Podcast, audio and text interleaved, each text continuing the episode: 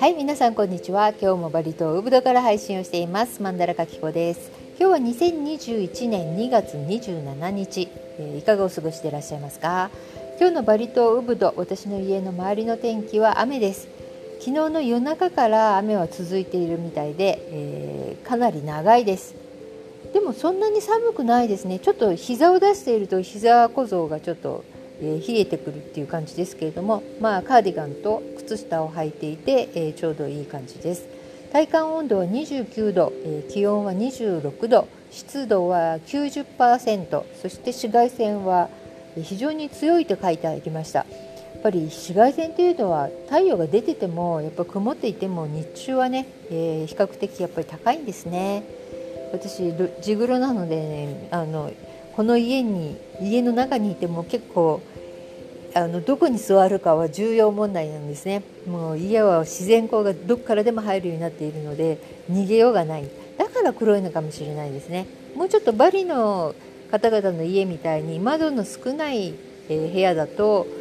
うんなんかちょっと白い感じでキープできるのかなっていうふうに思ってるんですけどどうでしょうかね。バリのね家庭っていうのは結構窓が少ないんですよね。あれ泥棒怖いんですよね。なので窓ちっちゃい窓顔を出すような窓が2つとか 1, 1つとか2つあって、まあ、入り口のドア、えー、細いですよね、えー、あれが1個あるっていう感じで、あのー、やっぱりかなりねバリの方々はこの、うん、お化けとか泥棒とかをとても怖がっていて、まあ、あの目の当たりにしてるからなんでしょうけれども川のうちはもう川の上なんですけれども川の近くっていうのはあの住みたくないってみんな言いますね。あとやっぱりお供え物も、えー、多くその川に向かってこう下から、えー、そういった何て言うんですかね悪霊とかそういうのが入らないようにっていうので、えー、いろんな特別な、ね、お供え物をしたりします。まあ、一番お手伝いさんに言われてるのはやっぱり川の方は必ずこのお祈りとかお供え物をしないといけないよっていうふうには言われていますね。まあ、どこもそうなんですけど特にやっぱり川川側は怖いという感じですね。うん今日はね雨なのでなんかこう私は仕事も特にせず絵を描いてゆっくりしているんですけれどもさっきあのー、ツイッターを見てたら、えー、心理カウンセラーのマサさんっていう方がね載っけていた、えー、ツイートがあって結構面白かったんで今日はちょっとピックアップしようかなと思います。うん彼が言ってるのはやめると運気がアップすることっていうものなんですけれども、え今から言いますね、えそれはね食べ過ぎ飲み過ぎゴシップスマート中毒テレビ中毒頑張りすぎ人と比べる過去の後悔未来の不安人のせいにするイライラしすぎお金の無駄遣い消耗する人間関係待ち合わせに遅刻部屋を整理しない不平不満悪口を言うこういうことをやめると、え自分の運気が、え、一気にアップしますよっていうようなことを言っていました。結構結構これ面白いなと思ったんですね。なんか自分に当てはめて考えていくとへえなるほどっていうのがあったりして一番ちょっとこの中で分かんなかったのはこの待ち合わせに遅刻って書いてあったんですけれどもこれをやめると運気がアップする。待ち合わせに遅刻しちゃいけないっていうことですよね。へえっていうふうに思いました。なんでかっていうとバリ島は待ち合わせに ほとんどみんな来ないですからね。もううちの息子のね大学の授業とかでもほぼその時間に始まることないですよ。もうだってそのまま先生何にも言わずに来ないのも当たり前みたいになっちゃってるし、えー、大体学校に大学にね1時にあの明日は来てくださいって言って午後1時に行く。で息子学校までものすごく遠いんですね。なので1時間半前ぐらいに、えー、必ずもう行かないと間に合わないよって言うんだけれどもいやまだ大丈夫ってもうちょっとしたら出るっていうか、えー、遅刻しちゃうよって言うといやだってみんな来ないからって1時って言っても1時に来る人は誰もいないっていう意味なんですね。うん本当？ってそんな大人になってもそうなの?」って言ったら「うん同じ」ってでまあ彼は遅れるように1時半に着くぐらいで出ていくんですけども着いてからまあそんな話をしていたので学校に着いてしばらくしたらメールをくれて「うん今ね2時半」ってまだ誰もいないよっていうことが 何回もありました。これすごいですよね。やっぱり日本とは全然違う、まあ、分かってはいるけれども学校という公共の場所でねそういうことっていうのがあるんだってていうででしかも大人しかも先生そういうなんか立場の人たちでさえもそうなんだなって、まあ、息子に言わせると先生っていうのが一番ひどいよっていうふうに言ってました。ただ高校まではねそうでもなかったと思うんですけれどもやっぱ大学っていうところはねなんかねもうちょっとよくわからないです私には、うん、特にインドネシアはね。えー、で私がねこう一つずつ考えていったのは、えー、まず食べ過ぎ。もうこれは絶対あります。私甘いもの食べ過ぎ。で飲み過ぎ。もうビールの飲み過ぎ。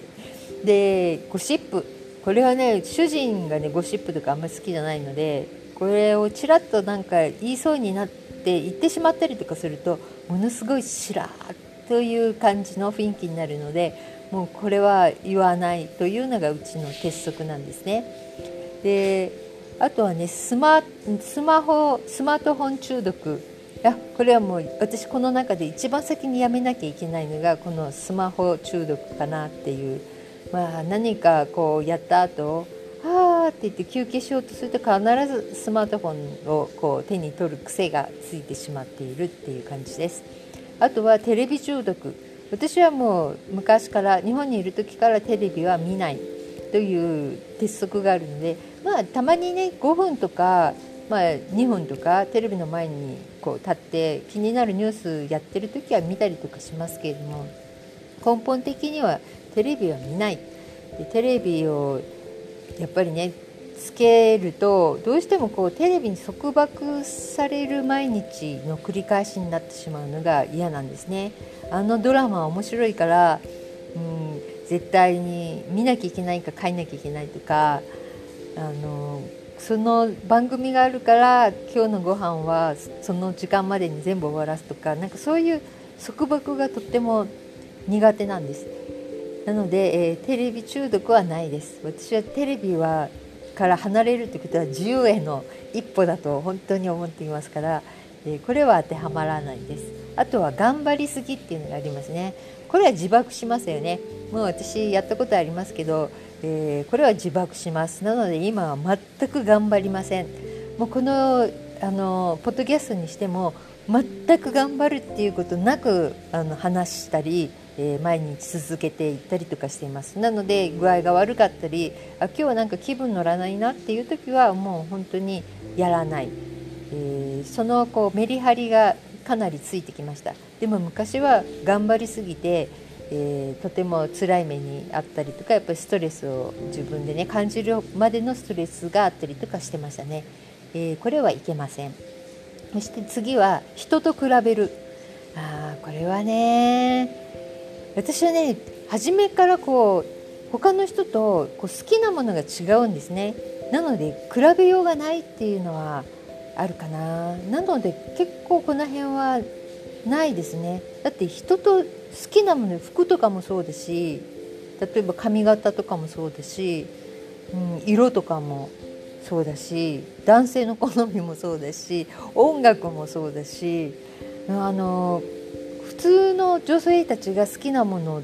ではないものをいつも自分で選んでしまっている選ぶのが好きみたいな感じなんですね。なので人と比べるということはあんまりないかなっていう気はしますね。大体だって他の人になれないしもう私いつも思うんですけどあの美容師さんあんまりうまくないよねとかあのみんな言う人いますよね。ですけど私思うんですね。だってそんな美容師さんの腕じゃなくて自分が選んだその髪型が自分に合っていないものを選んでるとかあとやっぱり自分が想像しているのがモデルさんのような髪型ででも自分の顔はモデルさんのようではないからやっぱりそこまで似合うっていうのはないんじゃないかなって思うそれだったらやっぱり個性でね似合う似合わないっていう客観的な良さではなくてこう本当に個性を出すようなものの方がいいんじゃないのかなっていうふうに思いますね。えー、あとはね次が過去の後悔過去の後悔私ねないんですよ。これ主人にもねなんか聞かれたことがあるかななんですけど私ないんですね。なんでかっていうといつも自分で決めてるからとってもわがままなので、えー、自分が決めないとダメなんです。もう頑頑固親父もうほんと石頭もうほんとこれだけはね過去の後悔がない選んだもの全てに問題はなかったと思ってる。だから今はもう、えー、楽しいしあの何も問題がなかったっていうこんないい人生はなかったっていうふうに自分で思っちゃいますもん。まだこれからね何年か生きるんでしょうけどね、まあ、私はそんな楽観主義というよりも本当に思っています、えー、そして次が未来の不安。これはありますよね。こんなご時世になってて、えー、ない人はいないと思います。やっぱり見えないものっていうのは考えたら不安になるだけですよね。ただでも考えても、えー、悪くなる時は悪くなるし良くなる時は良くなるので、えー、考えないことをモットーにしていますね。まあ、とにかく今今の時点がいい状態であればいいっていう今を楽しむことをものすごく重視しているので、えー、特にこれは特にこれはっていうか、えー、これは普通はあると思う。考えちゃえば。だから考えないようにいかに生活していくかっていうことですよね。はい。で次はね人のせいにする。これはねもちろんありますよ。もう息子にねバーって怒ってでその後よく考えたらあなんか息子に怒ったけどなんかそれ自分だったっていうことっていうのは結構あります。主人にもあります。あのスタッフにもありました。なので多分友達にもねそういうことしてると思うんですよ。知らないうちにね。なので本当にごめんなさいみたいな、えー、私はねあの早がてんしてそういうことをしてる時があったと思います。すいません、えー、そして次、えー、イライイライラしすぎ。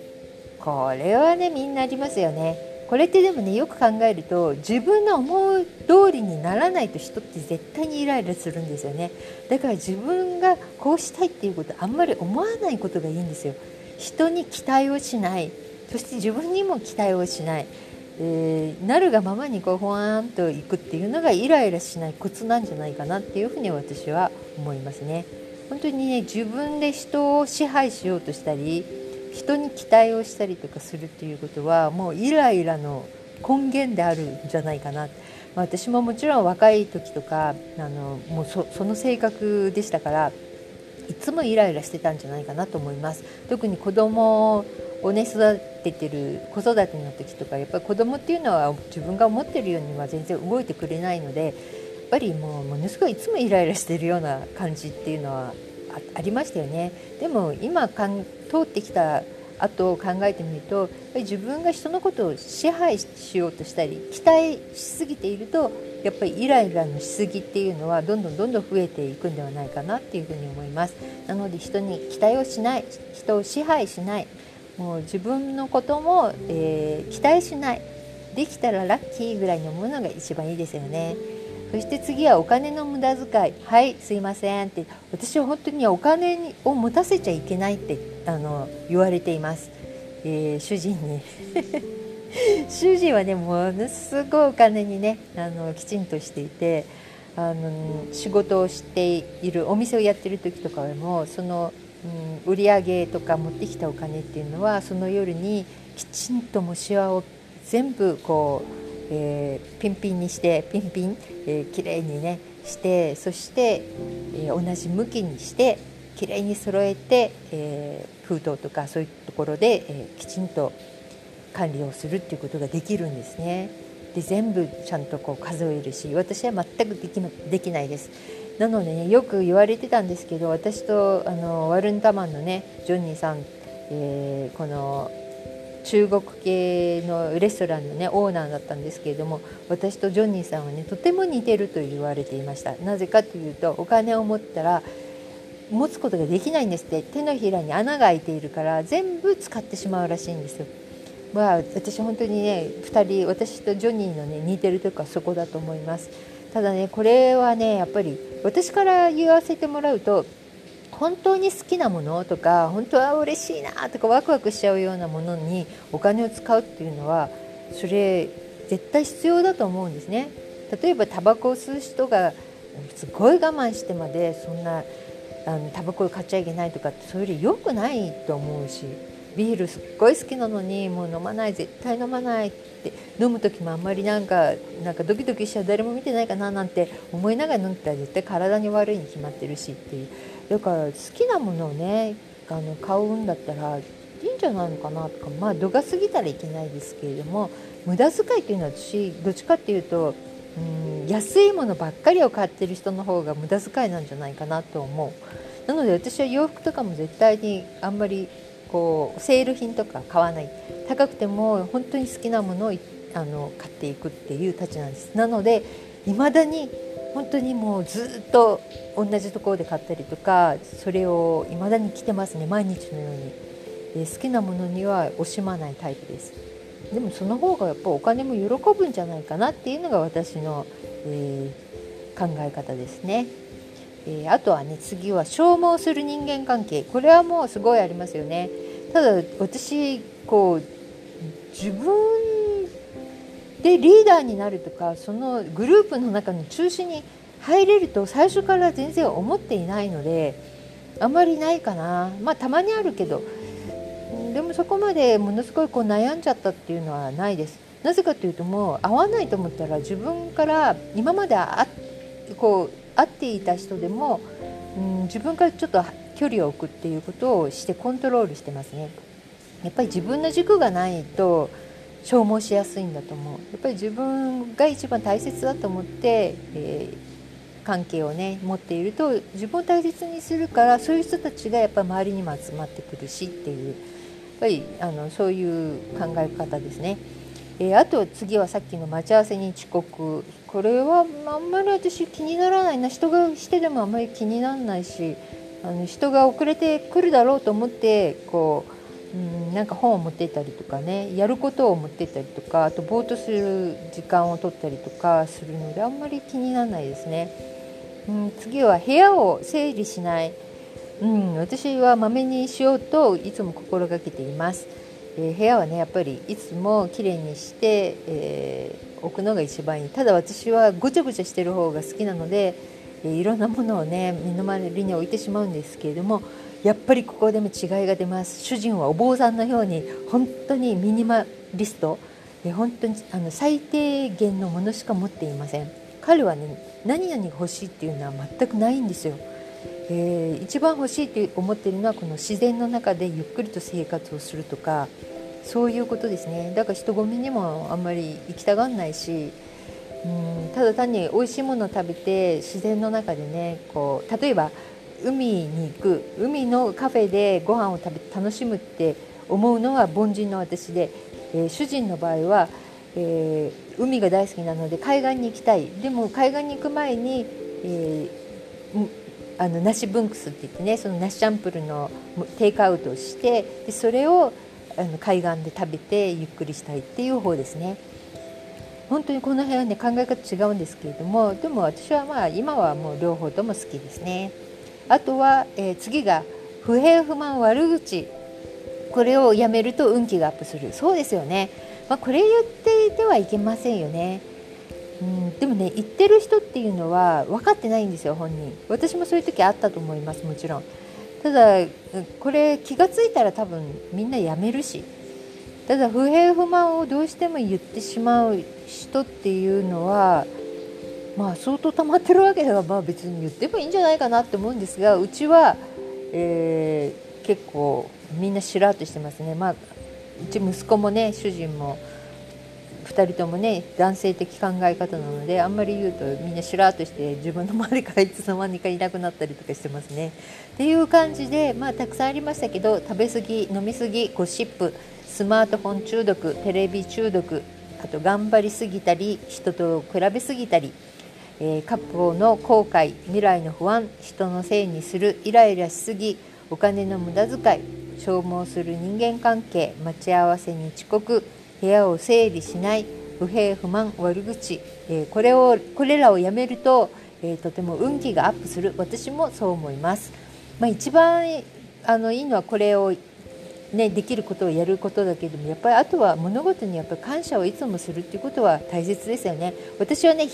こう、えー、ほうきでね庭とか部屋の中とかをもう本当に一日中入あの掃除してるような感じなんですね。もう未だに、えー、この円盤みたいな自動の掃除機とかないですから。だけどその間にやっぱりずっと「ありがとうありがとうありがとうありがとう」っていう言葉を唱えたりとか、えー家の中にあるねお寺の前を通る時は「ありがとうございます」ということを言ったり朝寝る時夜寝る時ああのありがとうという言葉を必ず言うようにしています。やっぱりね物に感謝する人に感謝する自然に感謝する、え、そういったことっていうのはやっぱり人のね一番あの、うん、大切なことですよね。それをやっぱり忘れないで毎日生きていこうと思います。まあ、マンダラカキコはねあの結構えー、外見的にはうん、えー、飛んでいるところもあるんですけれどもでも内面的には結構お坊さん的なんですね。どっちかというと私は、えー、今やっぱり年を重ねてきたせいもあるけれどもこういろんなものに今までこうやってね、え、平和の中で健康でそして仕事もさせてもらって異国でえー、生活をさせてきてもらったってことに本当に心から感謝しています。そして、えー、家族や親戚ね。そしていつも支えてくれている、えー、私の主人とか息子とかあとその周りの近所の人そしてスタッフで、えたくさんの、え昔からのね友人たちに本当に感謝をしたいと思っています。いつもありがとね。それではまた明日お会いしましょう。さようなら。バイバイ。バイバイ。